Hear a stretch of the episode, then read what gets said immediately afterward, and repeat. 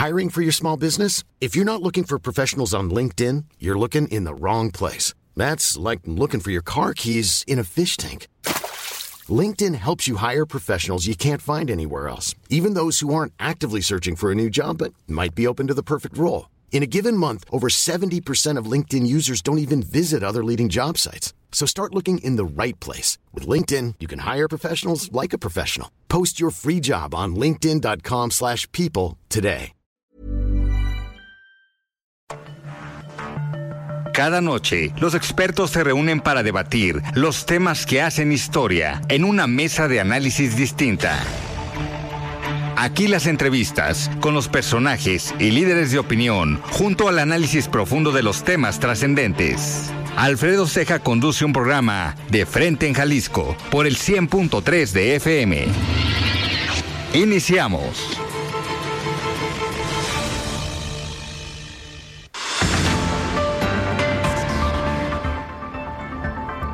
Hola, ¿qué tal? Muy buenas noches. Bienvenidos a una emisión más de De Frente en Jalisco, aquí en Heraldo Radio Jalisco. Son las 7 de la noche en punto, hoy lunes 27 de febrero. Quiero agradecer, como todos los días, en los controles técnicos a Antonio Luna, en la producción y redacción de este espacio a Ricardo Gómez y recordarles nuestro número de WhatsApp para que se comuniquen con nosotros, el 3330 1779 66. El día de hoy vamos a tener aquí en entrevista a Mónica Magaña, ella es diputada local de Movimiento Ciudadano. Además, como cada lunes, vamos a escuchar el comentario de Rafael Santana Villegas, él es director de la Escuela de Comunicación de la Universidad Panamericana Campus Guadalajara y también el comentario de Salvador Romero, el excomisionado, presidente del Instituto de Transparencia, Información Pública y Protección de Datos Personales del Estado de Jalisco. Les recordamos que nos pueden escuchar también en nuestra página de internet heraldodemexico.com.mx,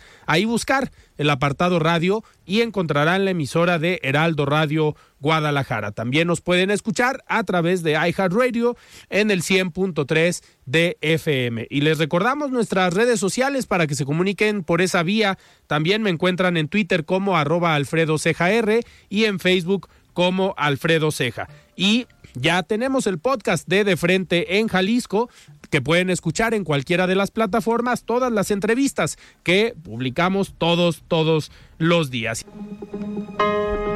El análisis de frente en Jalisco.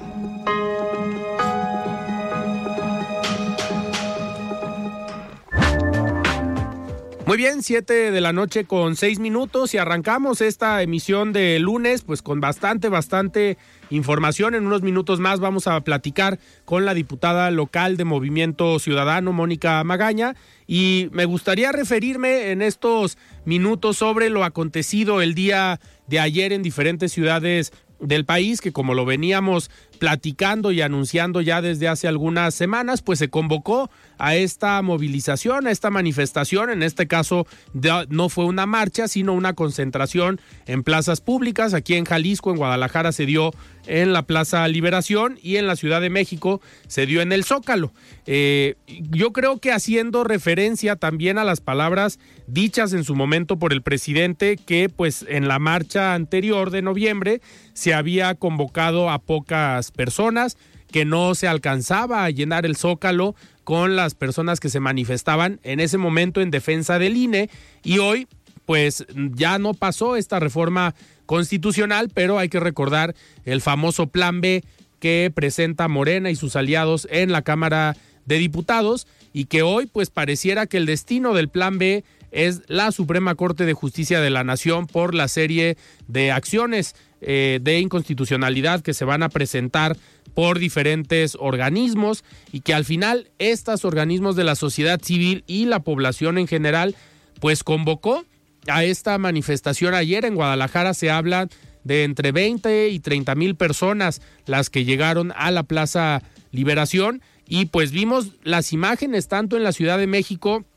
en el Zócalo como aquí en Jalisco, en esta Plaza Liberación, pues totalmente llenas, aunque habrá algunos personajes que traten de decir y subir algunas imágenes, ya sea desde antes de que iniciara esta movilización o al final, donde obviamente se ven las plazas ya con menos gente, pues que se trate de jugar con la percepción de lo que generó este, este movimiento, pero al final se logra dar un mensaje principalmente a la Suprema Corte de Justicia de la Nación, al Poder Judicial, para que la decisión que tomen y eh, pues el análisis que hagan de este plan B pues sea que se declare inconstitucional y que no se afecte a el organismo electoral como es el INE. Habrá algunos temas como el tema financiero que seguramente será complicado que llegue a una controversia constitucional y veremos en las próximas semanas seguramente un fuerte digamos, altercado político entre el gobierno federal, en el Poder Ejecutivo, con el Poder Judicial. Hay que recordar que la, la, antesala de este conflicto se da con la reforma electoral, pero hoy también hay un conflicto, una división fuerte con la llegada de la presidenta de la Corte, Norma Lucía Piña, que pues no era la candidata del presidente de la República, que era Yasmín Esquivel, que por cierto salió un reportaje también, una investigación de un medio internacional, donde parece que la ministra Yasmín Esquivel pues también plagió parte de su tesis doctoral en una universidad que ya al parecer se, se pronunció al respecto, que no tiene una posibilidad de, de actuar en contra de un plagio en una tesis doctoral, lo cual pues estaría confirmando que tenemos una ministra en la Suprema Corte de Justicia de la Nación que no solamente plagió una tesis, sino plagió dos, pero eh, llega a la Suprema Corte este tema y debemos de estar muy, muy atentos de cómo sea la votación y obviamente el actuar de cada uno de los ministros. Dentro de los eh, oradores el día de ayer en el Zócalo de la Ciudad de México estuvo Beatriz Pajés, esta, eh, esta persona que es analista, es dedicada al tema de político, pero también estuvo José Ramón Cosío, el ministro en retiro, que ha sido uno de los últimos ministros que pues ha hablado fuerte y ha tenido una presencia fuerte en su etapa como ministro, con lo cual pues ha llegado a tener eh, pues diferencias con el mismo presidente de la República haciendo un mensaje el día de ayer, pues dejando claro el papel que debería jugar la Suprema Corte de Justicia de la Nación, tan importante en cuanto a declarar inconstitucional o no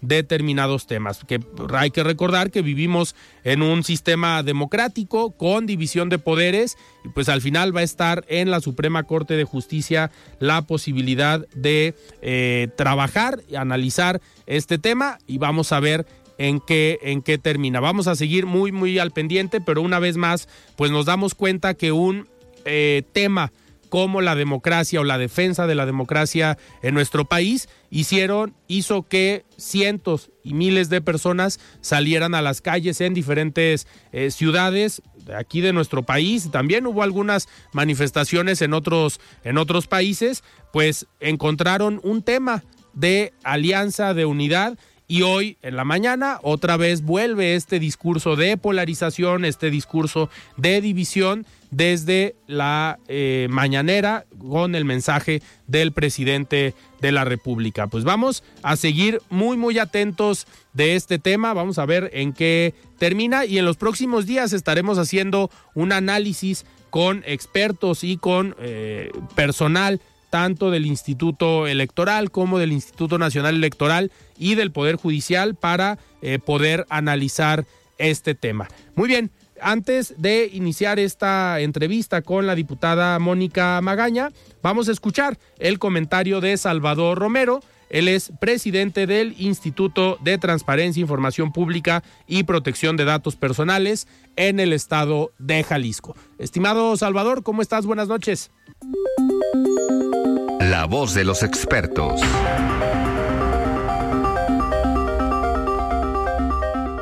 ¿Qué tal, mi estimado Alfredo? Muy buenas noches, ¿cómo estás?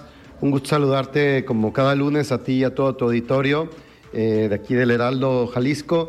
Y bueno, pues el día de hoy me gustaría comentarles pues que desgraciadamente en estas últimas semanas se ha hecho público que el Buró de Crédito, esta institución que se encarga de eh, recibir reportes de todas las instituciones financieras relacionados con cualquier persona que haya tenido cualquier tipo de crédito, una tarjeta de crédito, un, crédito hipotecario, un crédito automotriz, etcétera eh, le reportan y concentra esta información para efecto de dar seguimiento y rastreo a nuestro historial crediticio, el cual sirve como insumo principal, pues para que nos concedan un crédito o no nos concedan un crédito en el futuro. Pues bien, este buro de crédito maneja esta base de datos de todas las personas del país que hemos tenido algún crédito alguna vez y esta base de datos fue vulnerada. Esta base de datos personales fue vulnerada. Eh, se reportó que eh, la vulneración se realizó desde internamente desde el propio Buró de Crédito, es decir, que fue realizada por personal que trabaja o trabajó en el Buró de Crédito y se descubrió la vulneración dado que se estaba vendiendo esta enorme base de datos personales en redes sociales. Se descubrió que estaba a la venta en redes sociales. Por lo tanto, la Comisión Nacional Bancaria y de Valores pues debe de tomar todas las medidas necesarias para informarnos a todas y a todos los que estamos en esa base de datos de la vulneración. Aquí el problema, Alfredo, es que no lo han hecho. No nos han notificado directamente a todos quienes quedamos expuestos de alguna forma por, este, por esta vulneración, por este robo a la base de datos del Buro de Crédito. No hemos sido notificados, eh, al menos yo no he recibido un correo personal en donde me informen de esta situación y tengo entendido que prácticamente a nadie, todo ha quedado en comunicados abiertos al público, pero estos comunicados rara vez llegan a la totalidad de la población afectada, por lo tanto existen muchísimas personas que no saben que sus datos personales pudieran ya estar en manos de grupos delincuenciales, de bandas, etcétera. ¿Por qué es tan riesgoso el que se haya, el que de Crédito haya descuidado su base de datos personales y, esta haya sido comercializada en el mercado negro eh, a través de redes sociales?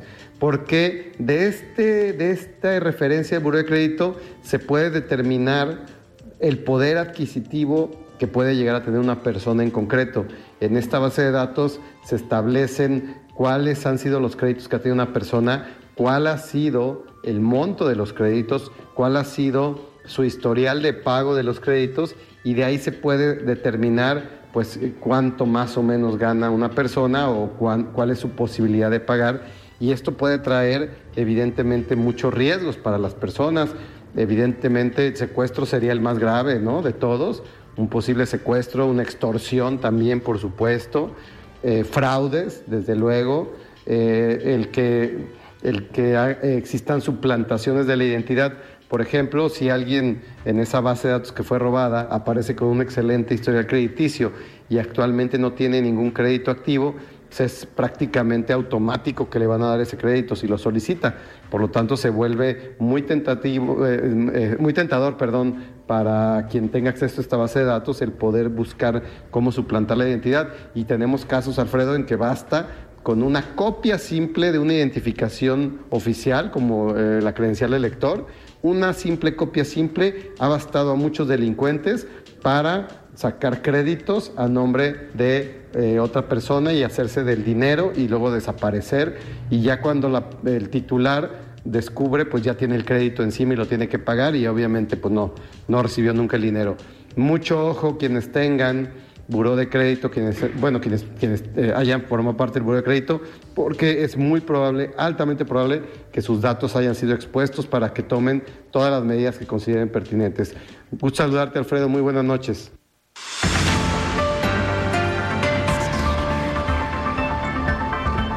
Muy bien, muchísimas gracias Salvador por este comentario. Son las 7 de la noche con 17 minutos y arrancamos esta entrevista. Me da muchísimo gusto recibir aquí en cabina a Mónica Magaña, ella es diputada local de Movimiento Ciudadano. Estimada Mónica, ¿cómo estás? Buenas noches. Alfredo, muy bien, gracias. Muchas gracias por el espacio. Qué gusto saludarte a ti y a toda la comunidad que nos escucha aquí en el Heraldo. Muchísimas gracias. Oye, pues a ver, hay varios temas de los cuales eh, platicar. Me gustaría que empezáramos con el tema de movilidad. eh, es uno de los temas que has estado impulsando durante la, la, legislatura, esta ley de movilidad o esta modificación a la ley de movilidad. Y pues la semana pasada tuvimos, hace unos días tuvimos pues un problema vial en algunos casos, a mí al menos por las calles donde circulé, que me tocó pasar eh, cerca de donde estaban manifestando los choferes de las grúas y el tema también de transporte de carga, pues, al menos no me tocó vivir un caos vial fuerte, pero sabemos que uno de los temas importantes y que has tenido pues una comunicación directa es por este tema de las grúas, que se ha generado polémica, si por el pago, por los registros, por las grúas que alegan pues algunos empresarios de la CONATRAM o de la Asociación Nacional de Grúas, pues que hay algunos prestadores de este servicio que no están registrados, que no son empresas oficiales y pues se tiene un, un problema. Ustedes desde el Congreso, en todo este análisis que tuviste que hacer para la ley de movilidad, pues ¿cómo ves todo este relajo que se armó? Oye, les contamos bien importante porque precisamente el año pasado logramos hacer la nueva ley de movilidad, seguridad vial y transporte, más de 400 artículos con el objetivo principal de poner precisamente orden mayor certeza y mayor seguridad a todo lo que significa la movilidad y el transporte en Jalisco. Uno de los mayores retos precisamente estaban temas como las grúas, porque como tú lo mencionas, por una parte tienes a quienes ofrecen el servicio que justo nos demandaban temas de actualizaciones de tarifas, ellos llamaban mucho de uso de grúas piratas, les llaman, ¿no? Que no están correctamente registradas y aún así se pide o se oferta el servicio. Y por otra parte teníamos al ciudadano que se molestaba porque decía, oye, es que hicieron un operativo en esta cuadra y levantaron a todos los coches. y entonces, ¿qué hacemos al respecto, no? Lo que hicimos fue crear un nuevo capítulo específico sobre grúas en el que generamos una regulación importante primero respecto a las autorizaciones. Antes eran concesiones. Lo cambiamos para dar mayor orden y mayor certeza a autorizaciones determinadas por cierto tiempo. Y esto quiere decir que así vamos a poder, si la, la demanda aumenta, pues generar mayor oferta sin el problema que luego puede significar la burocracia que implica una concesión, pues como la del transporte público y demás, ¿no? Entonces, ese fue algo importante. Las concesiones hoy son de seis años, las autorizaciones son de seis años. Antes las concesiones eran de diez. Esto con el fin de que también quien preste el servicio adecuadamente continúe con el servicio. Y, se supone que, el trámite es más sencillo, sí más es. fácil. Sí, en general sí es. Las concesiones siempre son mucho más complejas por órganos, o sea, es mucho más complejo que tramitar un servicio o un, este, un permiso precisamente en la Secretaría de Transporte. La otra parte precisamente importante son las tarifas, porque esa era la otra queja del usuario, sobre todo, que nos decía, oye, es que a mí la grúa me cobró cuatro mil y acá me cobró mil y luego el, quien oferta el servicio nos decía, oye, tienen no, no sé cuántos años, como cinco, siete años, que no me actualizan tarifas y obviamente ya subió. Entonces, por ley quedan ya establecidos los mecanismos para que se establezcan las tarifas también en grúas, para que también sea una, un proceso transparente y homologado. La norma técnica después vendrá a decir de parte de la Secretaría de Transporte cuánto costará exactamente este servicio. Otra parte importante es que la digamos, existe una cabina de control que estaba antes operada por las asociaciones de grúas. Hoy pasa esta cabina de control a la Secretaría de Seguridad. ¿Por qué es importante? Porque la Secretaría de Seguridad es quien tendrá el control de saber qué grúa se pide y a qué policía, policía vial o a qué autoridad se le envía. Y esto nos va a permitir que no se haga más uso de lo que ellos llamaban de las grúas piratas, porque ya es la autoridad quien solicita el servicio y quien va a tener el expediente de qué grúa le está, está, enviando y a quién se lo está enviando. ¿Qué vehículo, es decir, ya completamos el círculo ahí para que evitemos también, digámoslo con todas sus letras, actos de corrupción y que desde ahí podamos estar este, verificando que la ley se cumpla. Em, quiero contarte que la manifestación entiendo que sucede sobre todo por temas federales, por exceso de cobros y sobre todo porque allá no hay luz que vean los este, grulleros, es. decir, no hay nueva normatividad. Nosotros esta ley es nuevecita. ¿Qué va a suceder? Que vamos precisamente a generar una norma técnica y no nosotros. El gobierno ejecutivo, la Secretaría de Transporte regulará a través de la norma técnica ya los comos específicos, las tarifas específicas, los requisitos y toda la comunidad de grúas está invitada a las mesas de trabajo para que eso llegue a suceder. Recordemos los tiempos, este son 180 días desde que aprobamos la ley, es decir, estamos en términos para que en Jalisco tengamos orden para los usuarios y para también quien ofrece el servicio. Que aquí la manifestación de las grúas iba más por el tema económico, ¿no? Por el tema financiero que decían ellos de una deuda de cerca de 60 millones de pesos, si no me equivoco, que los recibieron en Palacio de Gobierno y tenían, si tengo entendido, otra reunión el día de hoy eh, para ver si ya podían avanzar con ese, con ese tema. Sí, em, creo que también esta nueva ley y la norma técnica que existirá les dará mayor certeza de cómo generar estos mecanismos y ya inamovibles con el gobierno del estado, la cabina de control nos va a permitir tener precisamente el control exacto de cuántas grúas pedimos, cuándo se movió, para que no exista este pues desentendimiento, ¿no? Porque la autoridad por una parte dice, es que yo no tengo forma de comprobar realmente que se ofreció esto y, pues el servicio dice, oye, es que sí se los ofrecimos. Y entonces ahí se ha armado todo un tema. Recordemos que se, este, esa deuda no es de esta administración, es de pasada, se vuelve bien complicado. Entonces, para no dejarlo a interpretaciones, hicimos ley el proceso, hicimos ley las tarifas y eso va a dar cabida a que todos usuarios y quienes son los ofertadores tengan mayor certeza jurídica, legal, económica de todo, pues. Ok, perfecto. Estamos platicando con Mónica Magaña, y es diputada local de Movimiento Ciudadano. Vamos a un corte y tenemos otros temas de los cuales platicar con ella. Una de las agendas que ha impulsado fuertemente desde el Congreso del Estado es el tema de salud pública con enfermedades como cáncer y diabetes para principalmente jóvenes y niños. Vamos a ver qué es lo que se ha estado haciendo desde el Congreso y que ya lo hemos dicho aquí, ya se está haciendo también o se están viendo los resultados desde el Poder Ejecutivo con lo que se ha impulsado desde el Congreso. Vamos a un corte y regresamos.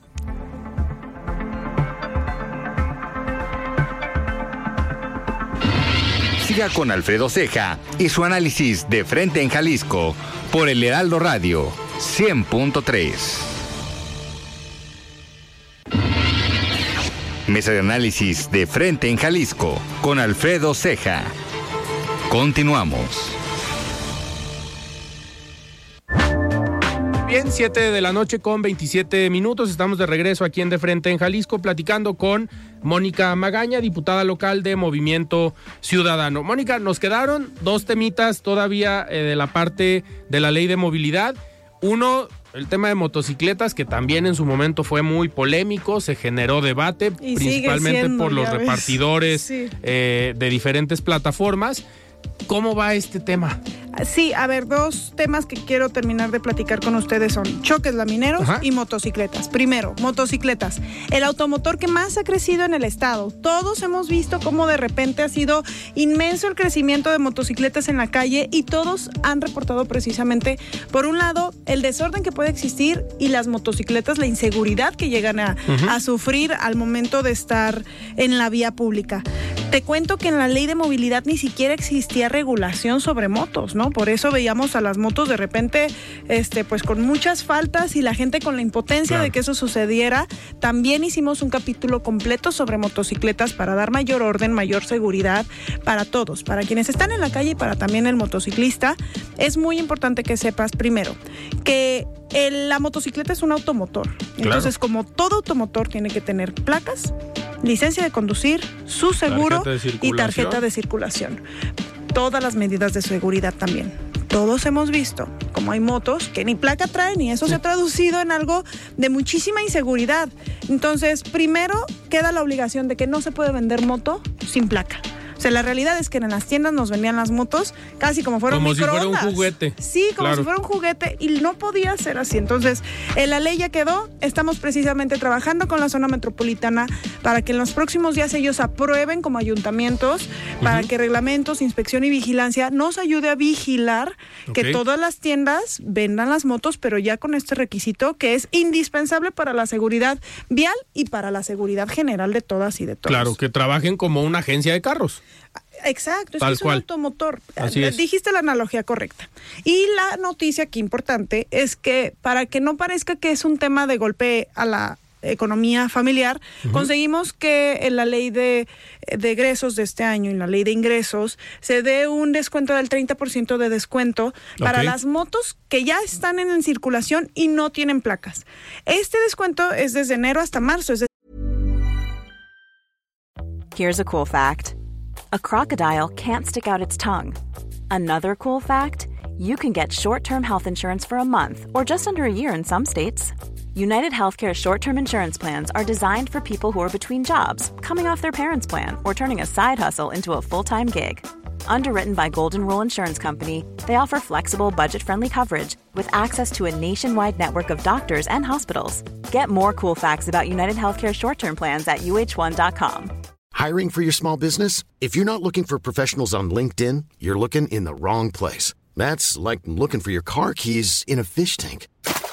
LinkedIn helps you hire professionals you can't find anywhere else, even those who aren't actively searching for a new job but might be open to the perfect role. In a given month, over 70% of LinkedIn users don't even visit other leading job sites. So start looking in the right place. With LinkedIn, you can hire professionals like a professional. Post your free job on linkedin.com/people slash people today.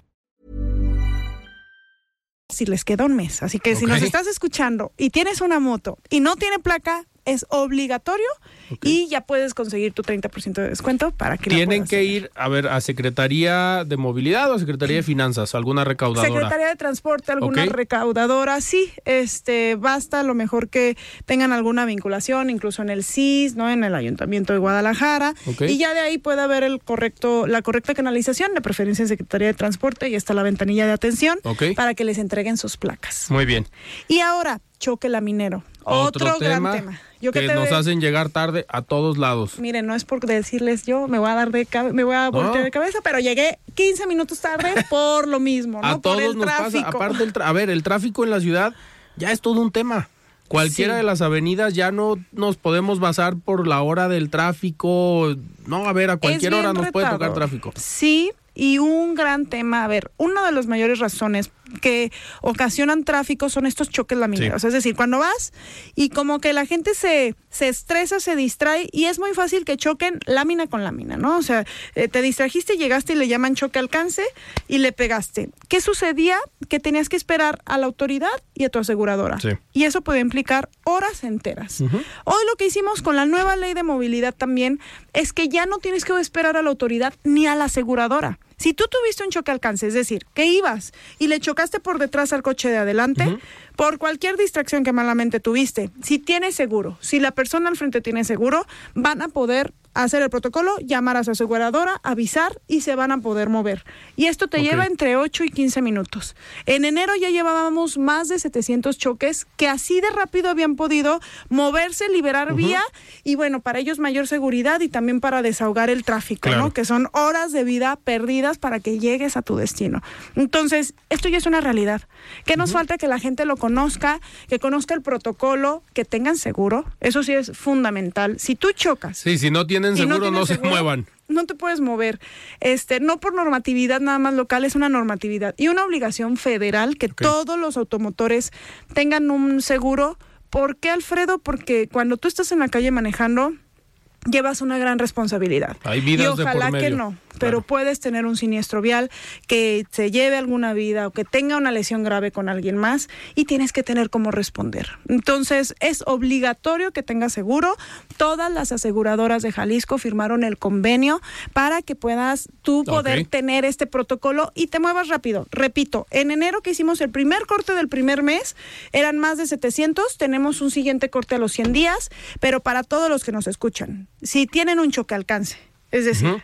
De un besito como les llaman, vas a poder moverte, solamente este al ratito te mandamos las redes y demás para que vean el protocolo, pero es muy sencillo. Básicamente hablas a tu aseguradora, tomas fotos, ellos te permiten inmediatamente moverte y en 8 o 15 minutos estarás hablando. Entonces, ahorita ya, ya no hay problema con las aseguradoras que sean oficiales, porque también, también hay que recordar eso, ¿no? Hay problemas con Sí. algunas aseguradoras que no están registradas. Hay que contemplar que sea un seguro válido Sí. y ellas ya conocen el protocolo. Sí, a ver, las 34, como tú dices, las 34 aseguradoras registradas en Jalisco tienen convenio con la Secretaría de Transporte para llevar a cabo este protocolo. Para que tampoco te lleves la sorpresa de que chocaste, te moviste y te digan, ay, no te voy a pagar. No, no, no. Por eso es importante que conozcan el protocolo, que lo apliquen y sobre todo que pues ya no perdamos tiempo en el tráfico. Ni tú, ni que le hagas perder tiempo al otro. Entonces, ojalá que nos ayuden a socializar. Si tienen dudas o demás, eso ya es ley, ya está en el convenio. Somos el único país en México que tiene esta facilidad y pues aprovechémosla. Perfecto. Muy bien, Mónica, pasando ahora a otra de las agendas que has impulsado eh, muy fuerte en el Congreso del Estado, el tema de salud. Eh, salud pública en general, pero específicamente el tema de pacientes con cáncer y pacientes con diabetes, eh, específicamente niños y adolescentes o jóvenes. Sí, vayamos a la ala de lo que yo llamo la salud como un derecho y no un privilegio. Okay. Em, nos hemos enfocado en enfermedades catastróficas. Estas son enfermedades que te llegan a tu vida sin avisarte, sin poder preverla. Dos de las más significativas son cáncer, este que viene a transformarle la vida al paciente y a toda su alrededor, que no puedes hacer nada para evitarlo, que te llega un día de lo a otro y por eso es catastrófica y la otra es diabetes tipo 1. Antes le llamaban diabetes infantil y que igual, a diferencia de la diabetes tipo 2, no la puedes prevenir, normalmente da en la infancia y a diferencia del cáncer, la diabetes tipo 1 es para toda tu vida, no te puedes curar. Entonces es fundamental tener tratamiento. Hemos decidido en ambos temas enfocarnos en niñas, niños y adolescentes, porque incluso y sobre todo en salud, esta, eh, en, sobre todo en diabetes, esta enfermedad no la puedes prevenir, pero todas las complicaciones sí. Así es. Es decir, cuando vemos que se quedan ciegos, que pierden este, alguna extremidad, ¿no? alguna amputación, problemas en el corazón, cerebro, riñón, etcétera, todas esas complicaciones se previenen. Con un tratamiento que tiene más de 100 años de vida, ¿no? que de, más de 100 años de haberse descubierto, que es la insulina. Y entonces lo que estamos garantizando en ambas enfermedades es la atención integral. Okay el registro nominal para saber exactamente cuántos, somos, dónde estamos, cómo estamos. O sea, esos números son sustanciales porque si no se mide, pues no se puede ni mejorar, ni hacer, ni nada. Y pareciera una cosa bien básica, pero pues, ¿qué creen? En, el resto del país no sucede, pues. No, y a ver, hay enfermedades como hemos tenido aquí mesas también con los pacientes de enfermedades renales, que también ese es un tema, ¿no? Que no saben oficialmente cuántos hay. Sí, Justamente, entonces, el registro nominal es sustancial. Em, hemos, por supuesto, el abastecimiento de insumos médicos. Eh, todos los niños con cáncer o diabetes tienen sus insumos completamente este, necesarios y más allá de necesarios de forma indispensable. En el caso de diabetes incluso ya tienen acceso garantizado a insumos con tecnología porque esto permite una mejor calidad de vida y de educación. En caso de diabetes, la educación, mira, viene a ser sustancial porque las personas que tenemos diabetes tipo 1, sin insulina nos morimos. Eh, no hay de otra. Pero la insulina sin educación es sumamente em, peligrosa. Esa es la palabra porque te puede, o sea, si tú no sabes cómo usarla bien, te puede ir mucho peor. Entonces, también se garantiza toda la educación, porque repito, como es una enfermedad que te acompaña el resto de tu vida, necesitas tener todas las herramientas, toda la educación para saber vivir con esa enfermedad con una buena calidad de vida.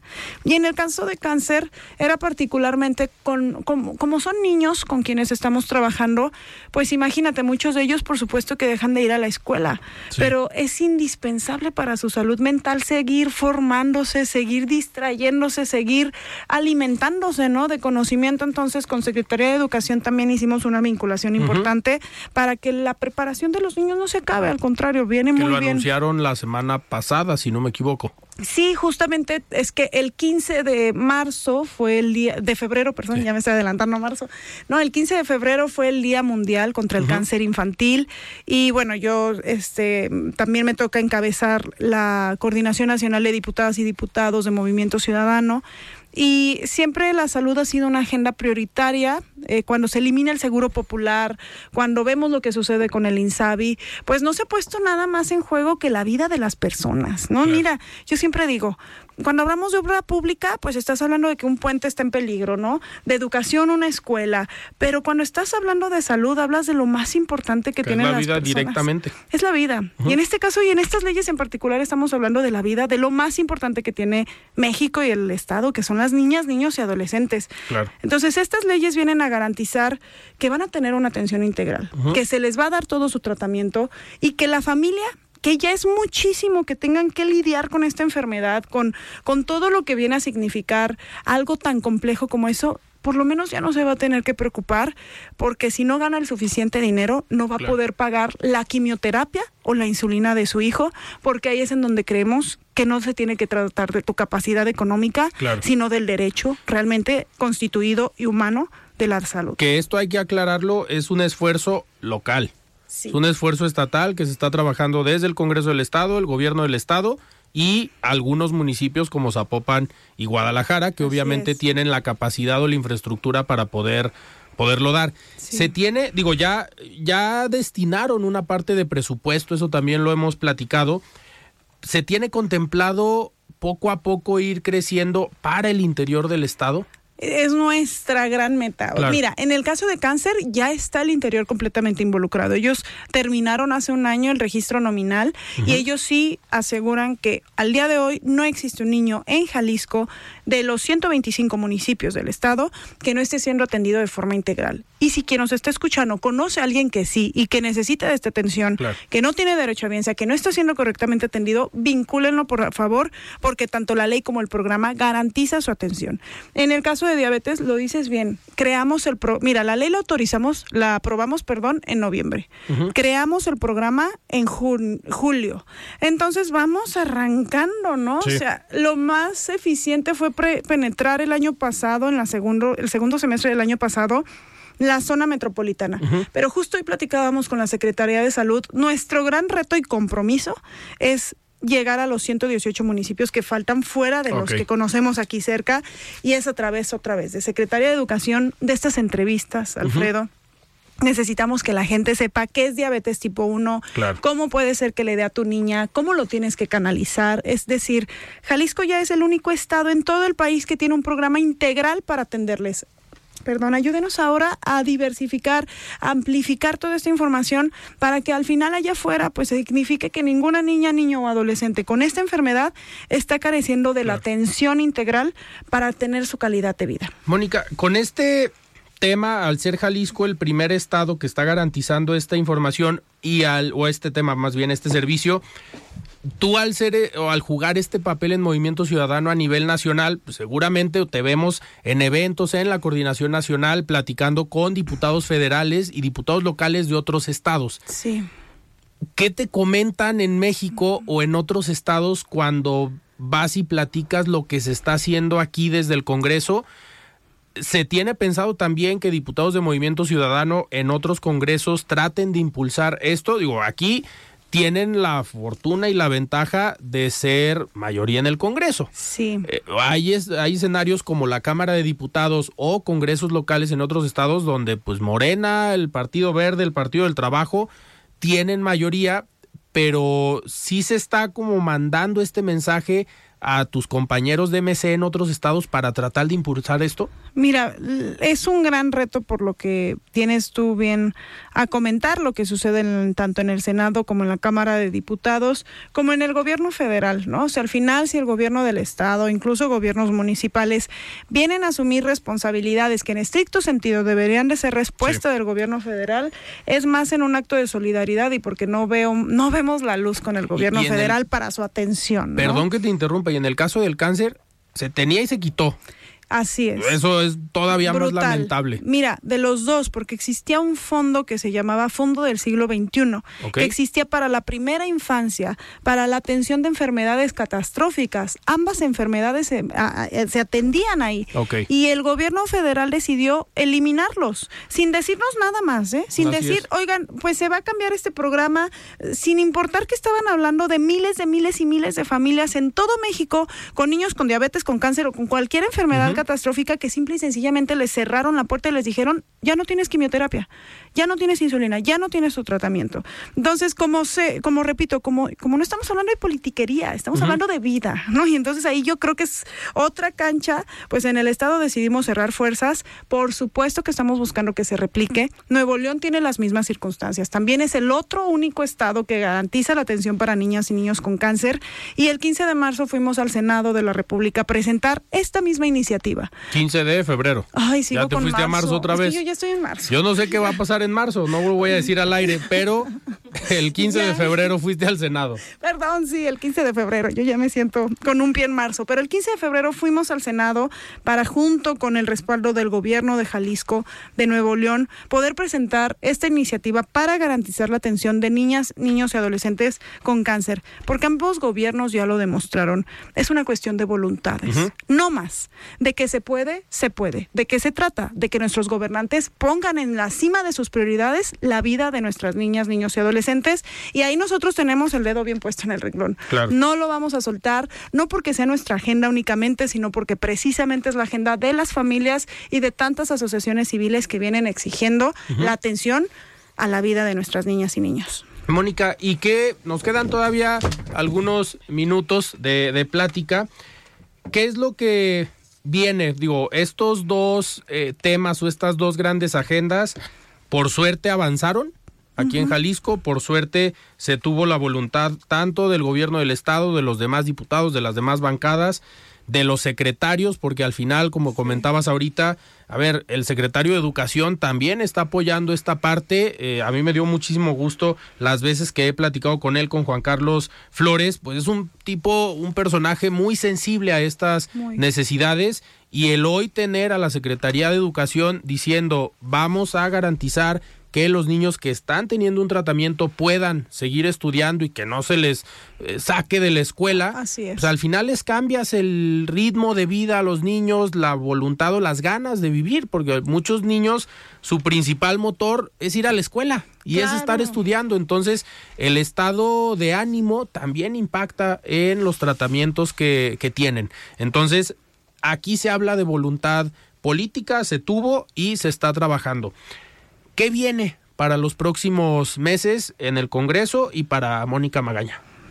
Mucho trabajar. Oye, ahora sí que como dice mi alcalde, ¿no? Trabajar, trabajar y trabajar.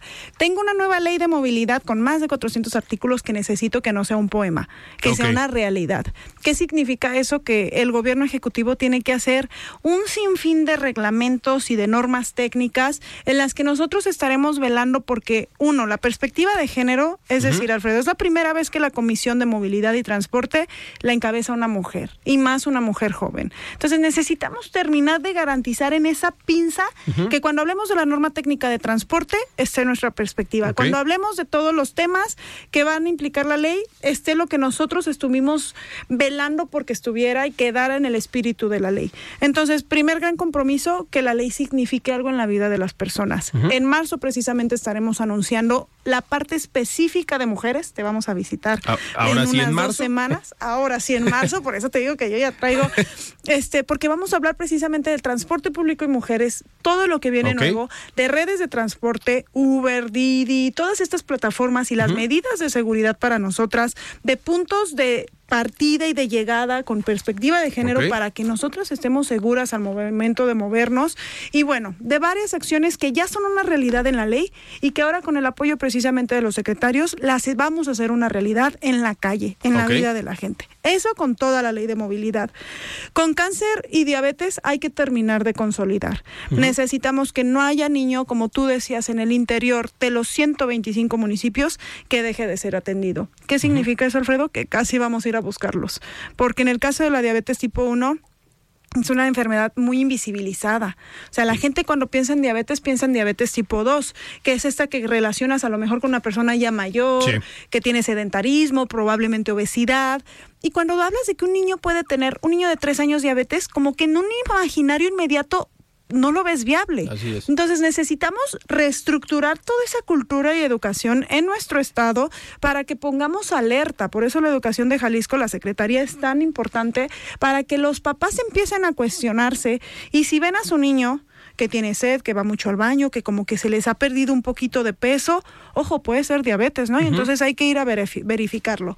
Toca consolidar toda la política pública, que la ley de diabetes no sea un poema tampoco, que sea una realidad en la vida de las personas y con cáncer igual. Entonces, mi intención es consolidar esas agendas que sean de verdad acciones que le transformen la vida a las personas, porque mira, yo estudié derecho.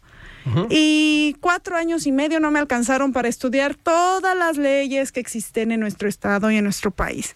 Y siempre lo decíamos en nuestras clases. Si nuestro país y nuestro estado cumpliera ya las leyes que existen, seríamos el mejor país y estado del mundo. Entonces, lo único que yo quiero es que estas tres leyes que ya trabajamos durante todo el primer año para dejar sólidas en Jalisco ahora se traduzcan en acciones y que se cumplan, porque poeta no soy, soy abogada y diputada.